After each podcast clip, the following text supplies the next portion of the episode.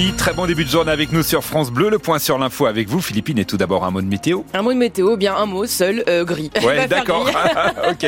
Il va faire gris aujourd'hui. Alors les températures seront plutôt douces, on va dire.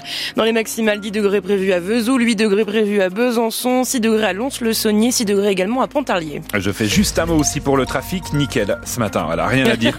pas d'embouteillage. Voilà, c'est simple. Pas d'embouteillage, pas d'accident, pas de ralentissement sur l'ensemble de la Franche-Comté. Ça roule bien sur les autoroutes y compris en direction de Dole ou Montbéliard. 7h31, on va parler de ce drame familial à Apnan, près de l'île sur le Doubs. Un homme de 62 ans est mort hier après-midi, poignardé. Il était avec son fils, âgé d'une quarantaine d'années quand c'est arrivé, dans leur maison à l'écart du village. Nicolas Willem, une dispute aurait éclaté entre les deux hommes. On est après la pause déjeuner. Le père sort de chez lui avec un œil au beurre noir. Il va voir son voisin et lui explique que son fils l'a frappé. Il retourne chez lui puis il ressort quelques minutes plus tard. Cette fois, il marche péniblement. Blessé à l'abdomen, l'homme perd beaucoup de sang et s'écroule. D'après les premiers éléments de l'enquête, il aurait reçu au moins un coup à l'arme blanche. Le voisin alerte les secours, mais malgré leurs efforts, le sexagénaire décède. Juste avant, il aurait eu le temps de dénoncer son fils, un homme d'une quarantaine d'années. Il est à l'étage de la maison, mais il prend la fuite. Les gendarmes le rattrapent dans le village. L'individu a été placé en garde à vue.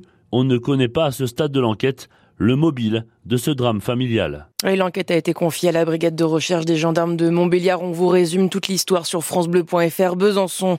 Les pompiers du Jura viennent de terminer une intervention à Cesnay pour un feu de bâtiment. L'incendie s'était propagé à une maison mitoyenne. Il a fallu 4 lances et 32 pompiers pour en venir à bout. C'était le moment attendu au Salon de l'agriculture à Paris, Philippines, le concours de la race Montbéliard. Alors, quelques médailles d'argent et de bronze en section pour les vaches venues de Franche-Comté, mais seule une vache a raflé l'or pour un grand prix. Rosario, tout droit venu du GIEC des, des Jonquilles à Charquemont dans le Doubs, sacré meilleure mamelle jeune. Et vous pouvez revivre sur ce moment, cette victoire sur francebleu.fr, Besançon. Conditions sanitaires, bien-être animal, achat de l'animal plutôt qu'adoption. Le salon du show de Besançon, lui, ne passe pas. C'était, c'est en ce moment, ce week-end à Micropolis. Et pour l'occasion, les associations de défense des animaux ont manifesté hier après-midi devant l'entrée. Pour elles, venir dans ce salon de plus de 200 animaux, c'est comme faire ses courses au supermarché. Et ça, c'est intolérable. Daniel Schwartz, président de l'association canine territoriale de Franche-Comté. Les gens se laissent tenter, c'est une petite peluche qu'on met dans les bras des visiteurs, et les gens acceptent, sur le coup de cœur, d'acquérir un chiot comme ça. Euh, ces salons vendent des chiots comme ils vendraient euh, des meules de, de, comté ou des saucisses de morteau. C'est une hérésie totale. Ils rentrent dans le salon et ils repartent avec un chiot sous le bras. C'est la méthode américaine où vous avez des hypermarchés du chien, où vous rentrez, vous achetez le chiot, vous mettez dans le caddie, vous achetez le coussin, vous achetez la, les croquettes, vous achetez les jouets, et vous ressortez à la caisse, voilà. On en est là bientôt. Francis Duprat, lui, ne voit pas le mal en tant qu'éleveur et organisateur du salon. Il respecte toutes les normes propres à un tel événement. On a les dimensions de départ qui sont réglementées, tout est réglementé. Ah, il y a les autorisations préalables qui sont faites par la préfecture, euh, qui ne sont données que si tout va bien. Les autorisations préalables sont délivrées par les services vétérinaires, qui connaissent les éleveurs et qui les contrôlent. Ensuite, il y a aussi les diplômes, les, les, certificats de capacité, les agréments de transport, tout est contrôlé.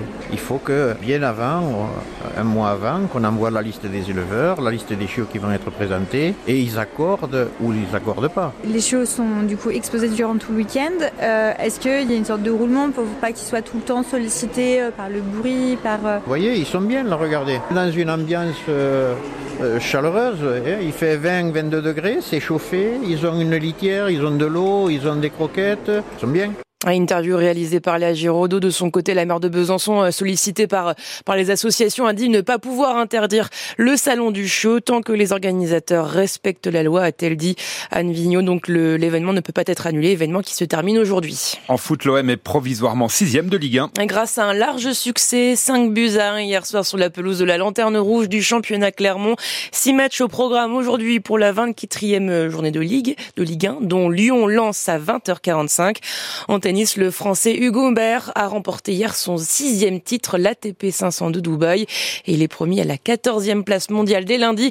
C'est son meilleur classement depuis ses débuts à l'ATP en 2017.